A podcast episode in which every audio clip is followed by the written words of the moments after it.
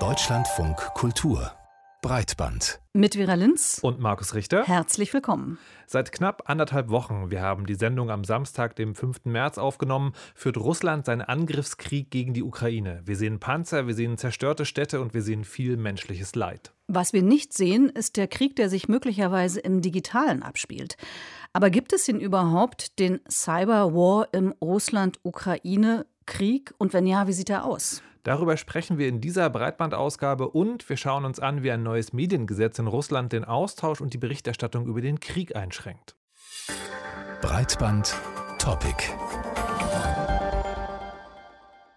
Panzer, Raketen, Helikopter, Maschinengewehre, das sind die Waffen, die wir in den Bildern zu sehen bekommen, die derzeit vom Krieg in der Ukraine in den Medien verbreitet werden. Es gibt aber auch Waffen, die unsichtbar sind, mit denen Angriffe ausgeführt werden, die sich abseits der TV-Bilder abspielen. Online, im Internet.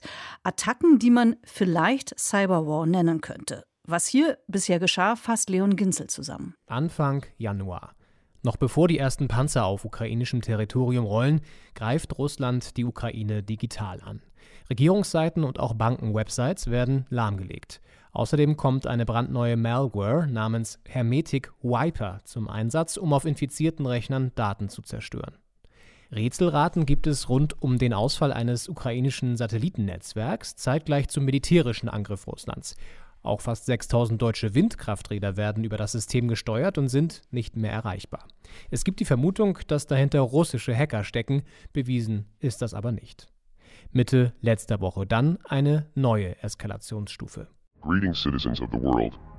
This is a message to Vladimir Putin from Anonymous. Members of Anonymous have declared cyber war against your aggressive regime, with numerous government websites being taken offline in the past several days. Das Hackerkollektiv Anonymous erklärt Wladimir Putin den Krieg. Und es folgen Taten. Die Homepage vom Kreml und andere Regierungsseiten werden mit Zugriffsversuchen geflutet und brechen zusammen.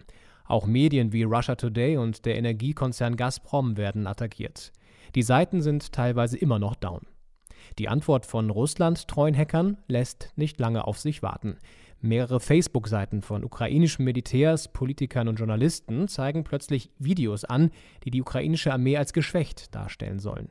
Dahinter steckt laut Meta eine Hackergruppe mit Verbindungen nach Belarus. Generell teilt sich die hackende Online-Community gerade in zwei Lager. Die einen, wie Anonymous, unterstützen die Ukraine.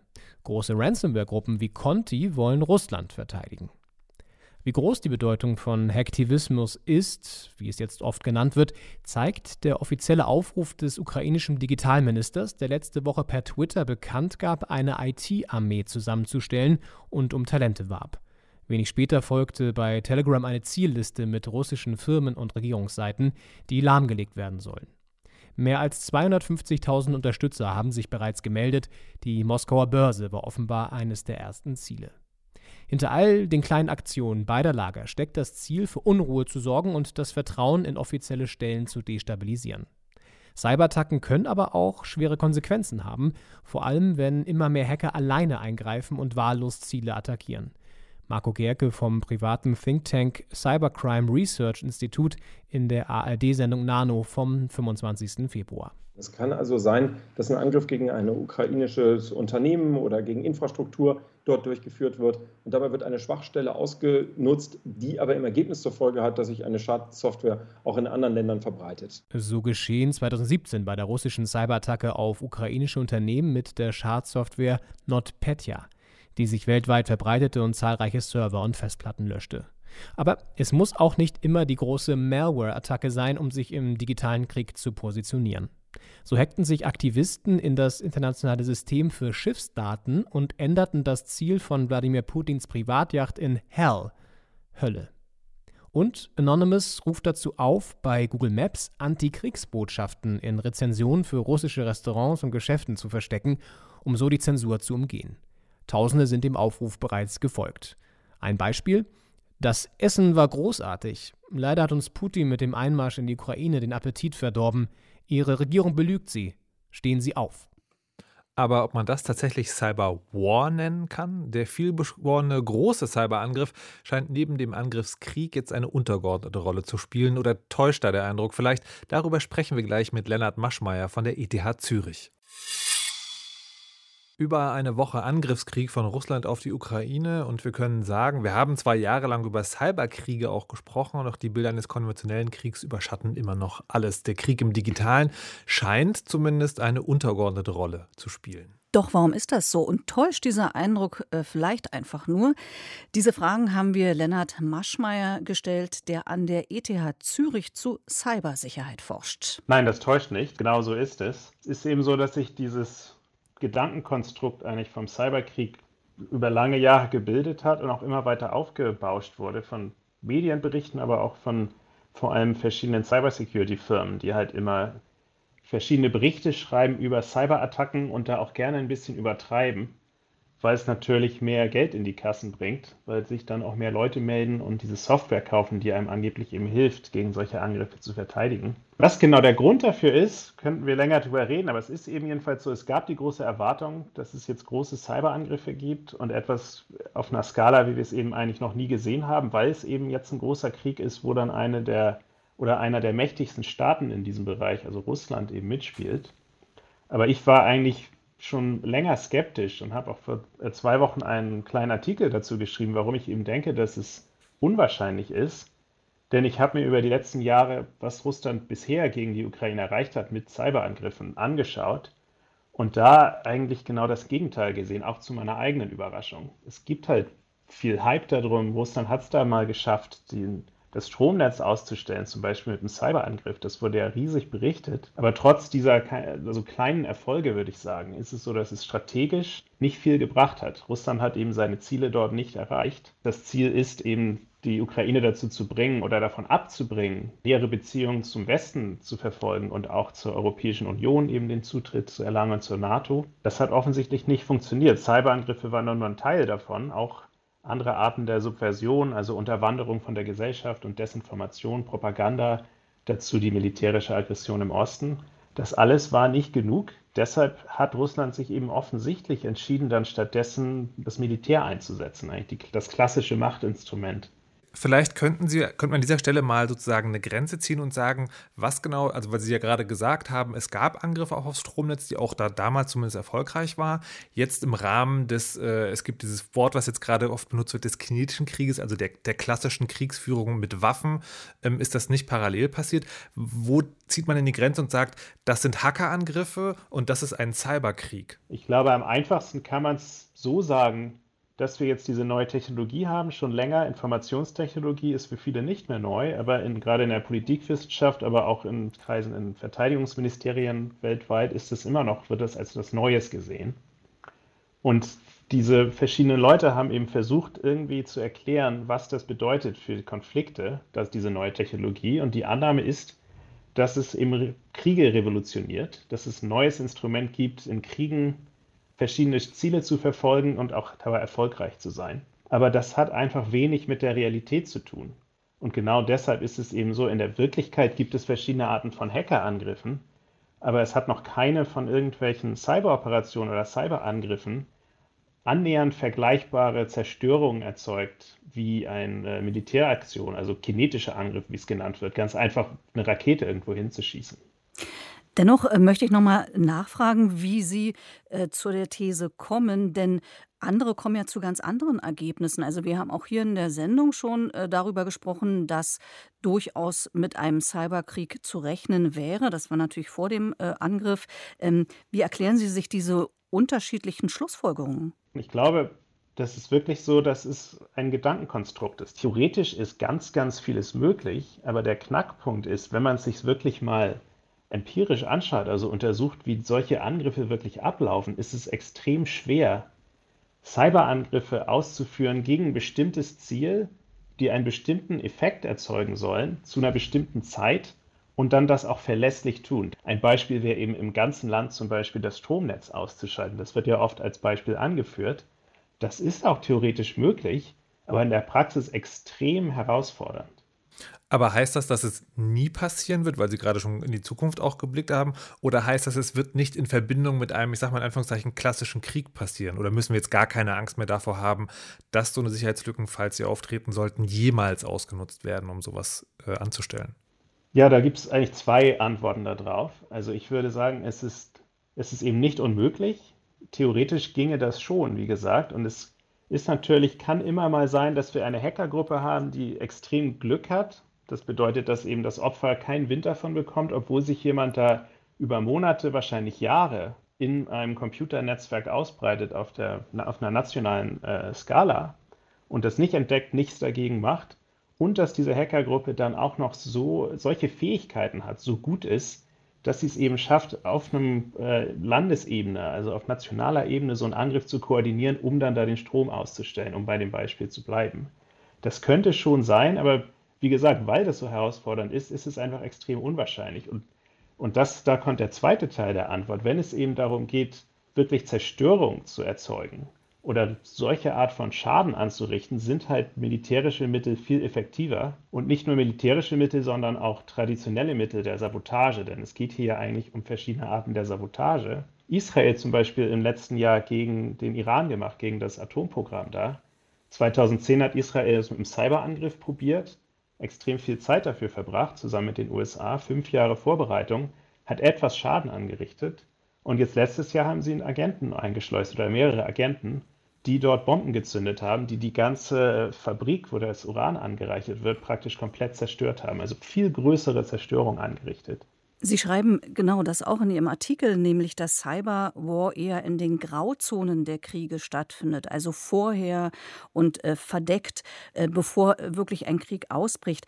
Jetzt könnte man ja fragen, auch mal auf äh, Deutschland zum Beispiel äh, geschaut, ist denn die Gefahr von Cyberangriffen jetzt insofern größer geworden, da wir uns ja jetzt äh, viel stärker in einem Grauzonenkonflikt mit Russland befinden? Ja, das ist schon möglich, aber auch da ist dann die große Frage, was jetzt die Prioritäten sind von Russland. Und soweit wir wissen, hat Russland eine Hackergruppe, die gut darin ist, solche Sabotageakte durchzuführen.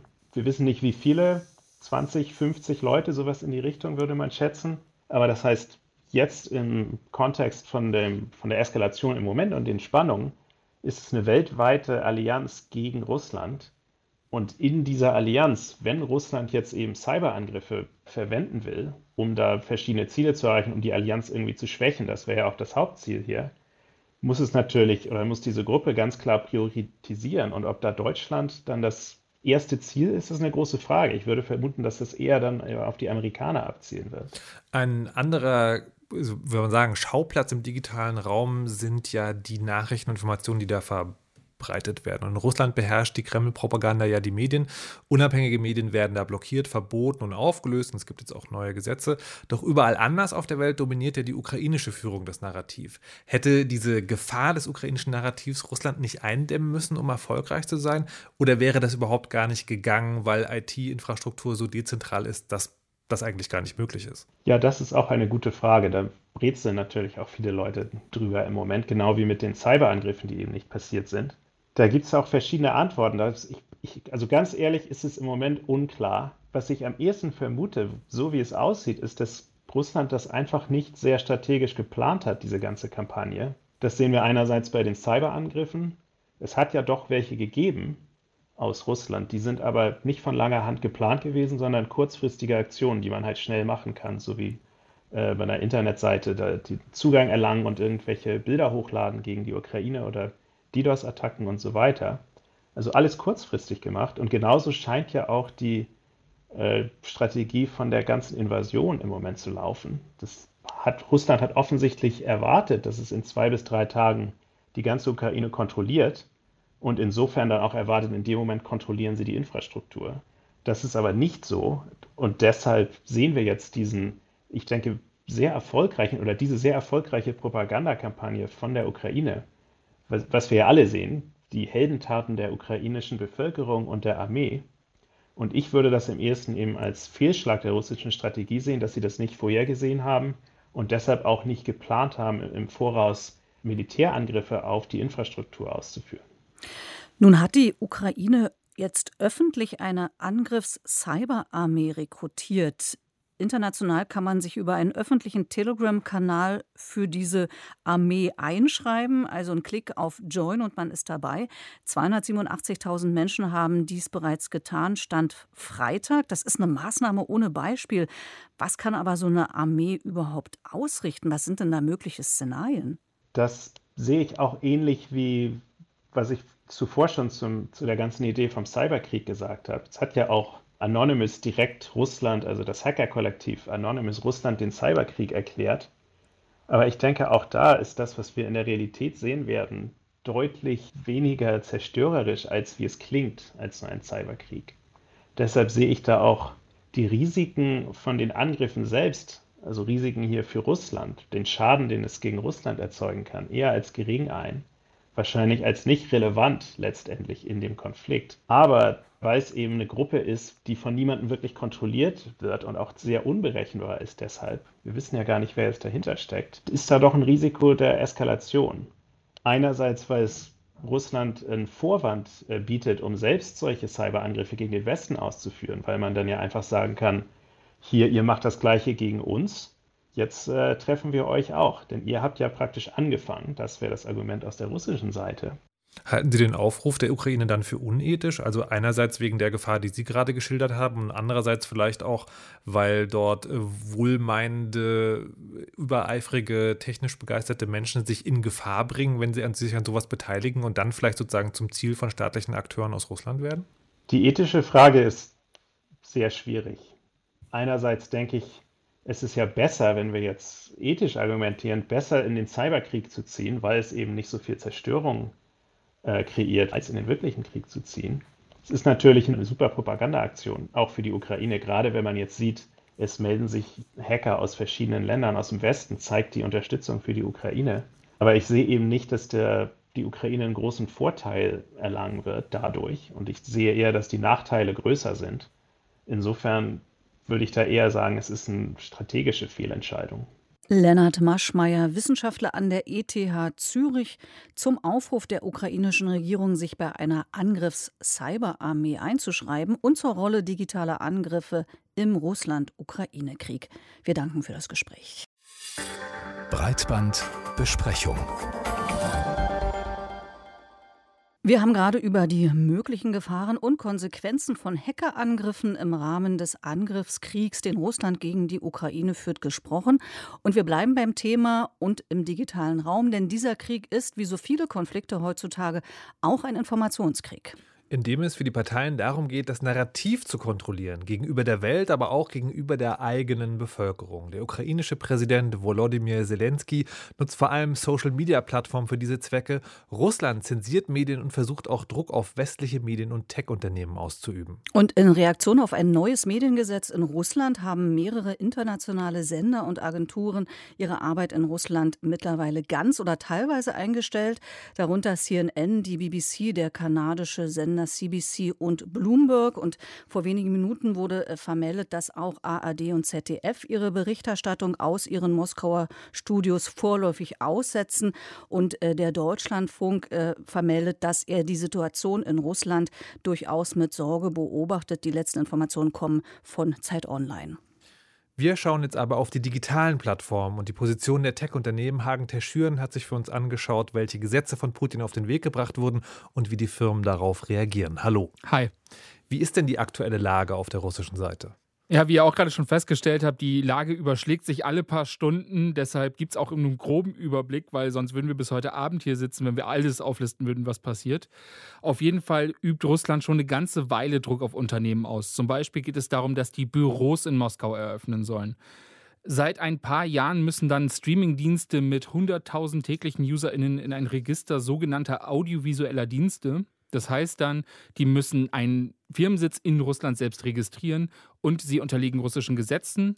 Und seit dem 1. März müssen sie wegen eines neuen Mediengesetzes Streams von 20 russischen Fernsehsendern ausstrahlen, darunter dann der staatseigene Kanal Russia Asin, das ist der Kanal 1 und zum Beispiel auch den Haussender der russisch-orthodoxen Kirche. Das reiht sich also in ganz viele Entscheidungen ein, die aus Russland kommen, wie zum Beispiel auch, dass im September Apple und Google gezwungen wurden, Apps äh, rund um den Oppositionspolitiker Alexei Nawalny aus den Stores zu löschen. Und gestern Abend ist dann passiert, dass Russland den Zugang zu Facebook und Twitter geblockt hat. Grund ist hier ein Gesetz, das gegen Falschinformationen vorgehen soll. Das ist dann auch das, was Nachrichtenorganisationen betrifft, weil sie ähm, zum Beispiel den Krieg nicht als Krieg bezeichnen dürfen. Und wer solche angeblichen und natürlich nicht wirklichen Falschinformationen verbreitet, dem drohen bis zu 15 Jahre Gefängnis. Wie reagieren denn die Tech-Firmen auf dieses Bestreben der russischen Regierung? Auch hier überschlagen sich die Meldungen und es kommt immer mehr dazu. Also als dieses Gesetz verabschiedet wurde, dass sie die Staatssender ausstrahlen müssen, haben zum Beispiel Netflix und YouTube gesagt, dass sie das nicht machen wollen. Das war eine explizite Reaktion auf den Überfall der Ukraine. Google und Meta, also das ist das Mutterunternehmen von Facebook und Instagram, die wurden letzte Woche zu zusammen 125 Millionen Dollar Strafe verurteilt, weil sie keine Inhalte löschen wollen, die Russland als illegal einstuft. Und viele Tech-Unternehmen ziehen sich einfach gesamt, äh, ganz aus dem Land zurück oder auch Entertainment-Unternehmen. Das sind dann Intel, Microsoft, Apple, Disney, Electronic Arts, Warner Brothers, die ziehen sich alle komplett aus Russland zurück. Und auch außerhalb Russlands passiert einiges. Auf Bitten der EU blocken nämlich Meta, YouTube, TikTok, die Staatssender RT und Sputnik in der EU. Apple hat deren Apps aus dem Store geworfen und auch Spotify hat gesagt, dass sie keine RT-Inhalte mehr verbreiten wollen. Da ist, man könnte fast schon sagen, erstaunlich viel Widerstand von den Firmen zu spüren. Geht es denen jetzt vor allen Dingen darum, die Kontrolle zu behalten oder tatsächlich darum, die Ukraine zu unterstützen? Ja, über die genauen Beweggründe sprechen sie nicht offen. Also ich habe mich auch bei deren Pressestellen umgehört und da gab es wenig bis gar keine Begründung für die Entscheidung, die sie öffentlich herausgeben wollen. Und natürlich arbeiten in den Unternehmen Menschen, die vermutlich auch viel Schrecken empfinden, wenn sie die Bilder aus der Ukraine sehen. Apple-CEO Tim Cook hat beispielsweise eine Mail an seine Belegschaft gesendet, in denen er betont, wie furchtbar er diese Bilder findet und dass, die, und, und dass sein Unternehmen jetzt für humanitäre Hilfe spenden möchte. Ganz pragmatisch muss man aber auch sagen, das ist gerade ein guter Ort, um politisches Kapital zu gewinnen. Big Tech steht weltweit unter Druck. Es geht hier um Steuervermeidung, Kartellvorwürfe, die negativen Auswirkungen auf die Demokratie, über die wir bei Breitband auch immer reden, Fake, äh, Fake News, Diskussionskultur oder auch Wahlbeeinflussung. Und wenn die Firmen jetzt Russland boykottieren, können sie gerade viel Pluspunkte machen, ohne wirklich was zu verlieren. Also wenn man sich mal die Umsätze anguckt, Netflix hat zum Beispiel 2020 30 Milliarden US-Dollar verdient und 25 Millionen davon in Russland. Apples Russ äh, Russland-Umsatz ist 2% des gesamten Unternehmensumsatzes und für Google ist es sogar nur ein halbes Prozent. Wirtschaftlich ist Russland also nicht sehr relevant. Ein Boykott generiert aber viele positive Schlagzeilen. Du hast ja eine recht äh, kritische Blickweise auf diese Einschätzung, auf diese Entscheidungen. Äh, was bringt dich denn zu dieser Einschätzung? Naja, ich gucke mir halt an, wie sie mit anderen Autokratien umgehen. Wir könnten nach Saudi-Arabien gucken, wo äh, 2019 eine Folge von Patriot Act runtergenommen wurde von Netflix. Das ist eine Satiresendung. Und in einer Folge haben sie sich mit dem Kronprinz Mohammed bin Salman befasst. Und das fand, äh, das fand Saudi-Arabien nicht gut. Also hat Netflix die Folge in Saudi-Arabien runtergenommen. Apple in China ist ein gutes Beispiel. Ich meine, wenn man durch Berlin fährt, sieht man überall die Plakate, dass Apple mit Privatsphäre und Verschlüsselung wirbt. Gleichzeitig hat das Unternehmen eine sehr enge Verbindung zu China, einmal für die Produktionskette, aber auch als Absatzmarkt für iPhones. Und in China äh, betreibt Apple die iCloud-Server nicht selber. Das heißt, da ist die Verschlüsselung ausgehebelt, mit der sie sonst weltweit so werben. Äh, die Entertainment-Branche in China ist, hat einen großen Einfluss. Da gibt es äh, Schauspieler, die sich entschuldigen müssen, weil sie Taiwan als Land bezeichnet haben. Äh, Myanmar gab es Vorfälle, dass Facebook Messenger, äh, dass über den Facebook Messenger der Völkermord an den Rohingya über, äh, ja, mit ausgeführt wurde oder dass es geholfen hat. Und wie häufig reden wir über TikTok, dass es dem chinesischen Konzern ByteDance gehört. Also ich glaube schon, dass die Unternehmen helfen wollen aber eben nur, wenn es nicht zu sehr wehtut. Und Russland ist genau so ein Fall, wo es halt finanziell nicht sehr wehtut, wenn sie jetzt helfen und Konsequenzen ziehen. Vielen Dank, Hagen Terschüren, für diese Einordnung. Er ist klein, noch sehr, sehr klein. Und das, obwohl er in diesen Tagen zehn Jahre alt wird, der Raspberry Pi. Ein, wie gesagt, kleiner, preisgünstiger Computer, den experimentierfreudige DigitalbastlerInnen, sogenannte Maker, in ihr Herz geschlossen haben und mit dem sie die verschiedensten Projekte umgesetzt haben. Seit fast zehn Jahren macht unser Breitbandkollege Moritz Metz beim Schwestersender Deutschlandfunk Nova die Maker-Sendung Netzbasteln und hat den Pi für viele Projekte ebenfalls verwendet. Wir haben anlässlich des Geburtstags mit ihm gesprochen und wollten als erstes von ihm wissen, was macht denn den Raspberry Pi eigentlich so besonders? Ich glaube, da gibt es ganz viele verschiedene Antworten darauf, aber meine These wäre, der, dieser Minicomputer, der hat letztlich die Art, wie wir Computer als Werkzeug begreifen, aber auch die Open-Source-Welt, die ganze Tüftler-Szene, die Maker-Szene mehr geprägt als fast jedes glitzernde Smartphone. Das ist ein sehr verdienstreicher Heimcomputer und zwar auch, weil er ein bisschen schlicht und simpel ist. Das steckt schon im Namen. Also Raspberry Pi Das bedeutet auf Englisch einfach Himbeertörtchen. Das ist nebenbei auch ein selbstironischer Witz auf andere äh, Computer, die nach Obst benannt sind. Aber weil die Himbeere im Englischen eher so eine abfällige Konnotation hat, so wie im Deutschen vielleicht die Gurke, soll das halt auch sagen, dass der Pi etwas Einfaches, Zugängliches, vielfach Vorkommendes und auch Preiswertes ist. Was braucht man denn alles, um als Einsteigerin mit dem Raspberry Pi loszulegen? Ja, also einen dieser Raspberry Pis, ich habe hier auch meinen Beutel ähm, mit verschiedenen von diesen Teilen drin, solange sie hier nicht verbaut sind. Es gibt da verschiedene Modelle. Die einen sind so groß wie eine EC-Karte, aber ein bisschen höher, also eher so Zigarettenschachtelformat, falls noch jemand weiß, was Zigarettenschachteln sind. Oder auch ein bisschen kleiner, halbe Größe. Dazu braucht man dann ein USB-Netzteil mit genügend Power, wobei der schnellste Pi auch nur ungefähr so für einen Euro pro Monat Strom verbraucht, wenn er so mit mittlerer halber Last durchläuft. Und dann braucht man halt noch so eine kleine Micro-SD-Speicherkarte, so wie ein Fingernagel, so klein quasi als Festplatte. Und dann ist man da normalerweise vielleicht mit so 40 Euro aufwärts dabei, kann aber auch um die 100 ausgeben. Also ich sage normalerweise, weil ähm, da erkläre ich noch was zum Schluss. Okay, für einen schmalen Taler sich Technik kaufen, das ist ja mal sehr verführerisch, aber warum will ich das denn machen? Was kann man denn damit bauen? Ja, also da gibt es wirklich so viele Möglichkeiten, dass sie gar nicht in eine Sendung passen. Es gibt zahlreiche sogenannte Betriebssysteme für diesen Pi, die alle zuallermeist auf Linux basieren. Und das packt man dann mit einem PC, flasht man das auf eine Speicherkarte, schiebt die da rein und startet dann damit los. Da gibt es ganz normale Desktop-Umgebungen, also auf der man dann mit so einem Vierer-Modell des Pis wirklich flüssig Office-Anwendungen, YouTube-Videos, all das machen kann, einfach arbeiten kann wie mit so einem einfachen Office-PC. Es gibt aber auch wirklich tausende Spezialbetriebssysteme. Ich nenne jetzt mal ein paar. Ähm, der Klassiker ist so eine Medienzentrale mit der Software Kodi. Da kannst du diverseste Mediatheken und Streamingdienste auf dem Fernseher schauen, aufzeichnen und so weiter, aber und alles ohne Alexa und Siri. Und wenn er dann aber schon am Fernseher hängt, dann kann man auch über Kodi oder über einen speziellen Emulator namens RetroPie Spiele spielen von alten Konsolen. Tausende kann man damit emulieren, so ist das Fachwort dafür. Andere machen auch gleich eine ganze Smart Home Zentrale, zum Beispiel mit Open Hub. Da kann man dann alle möglichen Geräte und Sensoren verbinden. Ihr wisst schon, dann spielt das Ding, äh, wenn man nach Hause kommt, Musik und das Rollo fährt rauf oder runter oder, oder so.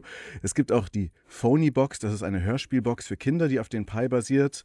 Dann hatte ich neulich mal ein Problem, mein alter Laserdrucker, für den gab es keinen Treiber mehr auf meinem relativ neuen Computer. Und bevor ich dann diesen Drucker aber dann wegschmeißen musste, habe ich ihn einfach mit dem Pi zu einem WLAN-fähigen Netzwerkdrucker gemacht. Funktioniert glänzend.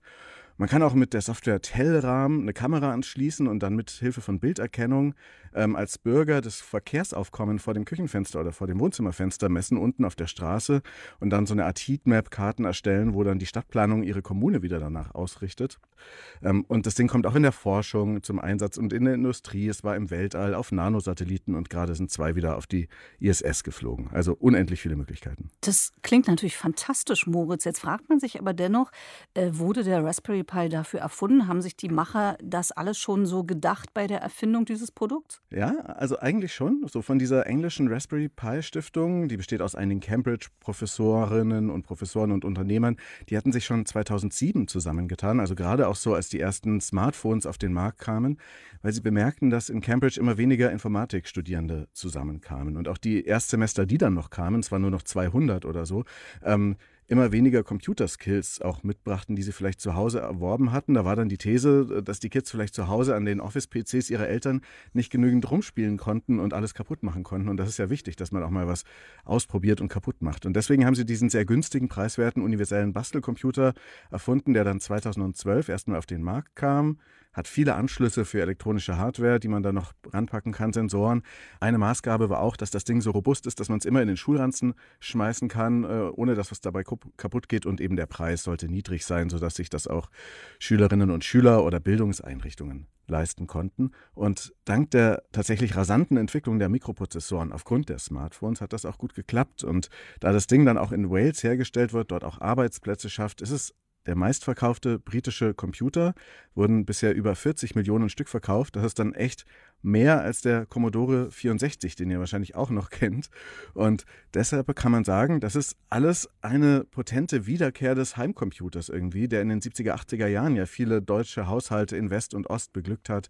Der Commodore, der Robotron, Amiga und Co. Und da war auch schon die Maßgabe, man kann jetzt Computer einigermaßen preisgünstig auch zu Hause erleben, muss aber daran auch rumbasteln und was damit tun, kann das, äh, steckt es nicht nur an und zockt ein Spiel, sondern hat sozusagen erstmal auch eine Aufgabe, um etwas zu erreichen. Man kann aber auch sagen, der Raspberry Pi ist so eine Art Beiwerk der Smartphones, weil er eben denselben Prozessor nutzt äh, oder ähnliche Prozessoren und diese Prozessoren waren auch nur wegen des Raspberry Pi so günstig verfügbar. Aber wo Smartphones eben immer verschlossener werden, immer weniger Anschlüsse haben, mittlerweile kannst du nicht mal mehr einen Kopfhörer anschließen an Smartphones und die Batterien nicht auswechseln, ist der Raspberry Pi eher ein Bausatz. Der ist komplett offen, der ist auch Open Source. Ich würde sagen, das Konzept der Erfinder aus Cambridge ist aufgegangen. Und, ich habe nochmal nachgeguckt, auch die Zahl der Informatikstudierenden in Cambridge hat sich seitdem tatsächlich verachtfacht. Jetzt ist ja aber zum Schluss vielleicht noch der Raspberry Pi nicht der einzige kleine Computer. Es gibt ja auch noch den Arduino oder zum Beispiel die Calliope, die ja auch im Bildungsbereich verortet ist. So ein Minicomputer für SchülerInnen und Studierende. Wie würdest du die im Gegensatz zum Raspberry Pi einordnen in der Maker-Welt? Ja, also der Arduino ist sehr zentral in der Maker-Welt. Der ist auch schon 17 Jahre alt, wird bald volljährig. Der kann auch Knöpfe betreiben, Sensoren anschließen, Lampen leuchten lassen und all das. Aber du kannst jetzt nicht so leicht einen Bildschirm und eine Tastatur anschließen oder USB-Geräte betreiben. Das ist eben eher ein Mikrocontroller statt ein Minicomputer. Und es gibt eine Faustregel. Also wenn das Ding, das man bauen äh, will, mehr als zwei Dinge gleichzeitig können soll, dann ein Raspberry Pi, sonst nimmt man Arduino. Wenn man nur eine Radarfalle bauen will, dann geht vielleicht der Arduino, aber wenn die dann auch noch ins Internet gehen soll mit WLAN und Bluetooth und so weiter, dann nimmt man vielleicht den Raspberry Pi oder auch so eine Mischform, also das ist dann der sogenannte ESP32, der kann auch Radio abspielen und Gameboy-Spiele emulieren und kostet auch nur 5 Euro. Also es gibt da sehr viele verschiedene Chips. Und bei aller Liebe zum Geburtstagskind Raspberry Pi ist vielleicht auch der Arduino manchmal der einfache Weg. Allerdings gibt es aufgrund der Chipkrise gerade Lieferschwierigkeiten. Die wenigen verfügbaren Pi-Modelle kosten zum Teil wirklich das Mehr- oder Vielfache des originalen Preises. Ich habe noch hier ein paar zu Hause in meiner Tasche. Das sind derzeit wie Goldstaub-Sammlerstücke zu behandeln. Aber ich hoffe, das ändert sich bald wieder und es wird noch viel damit gebastelt. Vielen Dank, Moritz, für diese Einsichten. Und apropos Basteln, Markus, ich stelle die Frage mal, obwohl ich eigentlich die Antwort mir schon denken kann, aber ich frage trotzdem mal, hast du auch Erfahrungen mit dem Raspberry Pi gemacht? Ich habe sie, äh, das ist schon eine ganze Weile her, aber ich habe mal versucht, meine eigene Cloud für den Online-Abgleich von Adressbuch und Kontaktdaten zu bauen. Und das hat auch funktioniert. Und ich habe dann aber gelernt, es ist eben, wenn man seine eigene Cloud baut, nicht nur so, dass man die einmal bauen muss, sondern man muss sich dann ganz regelmäßig drum kümmern und da gibt es auch Verschleiß und so weiter und so fort.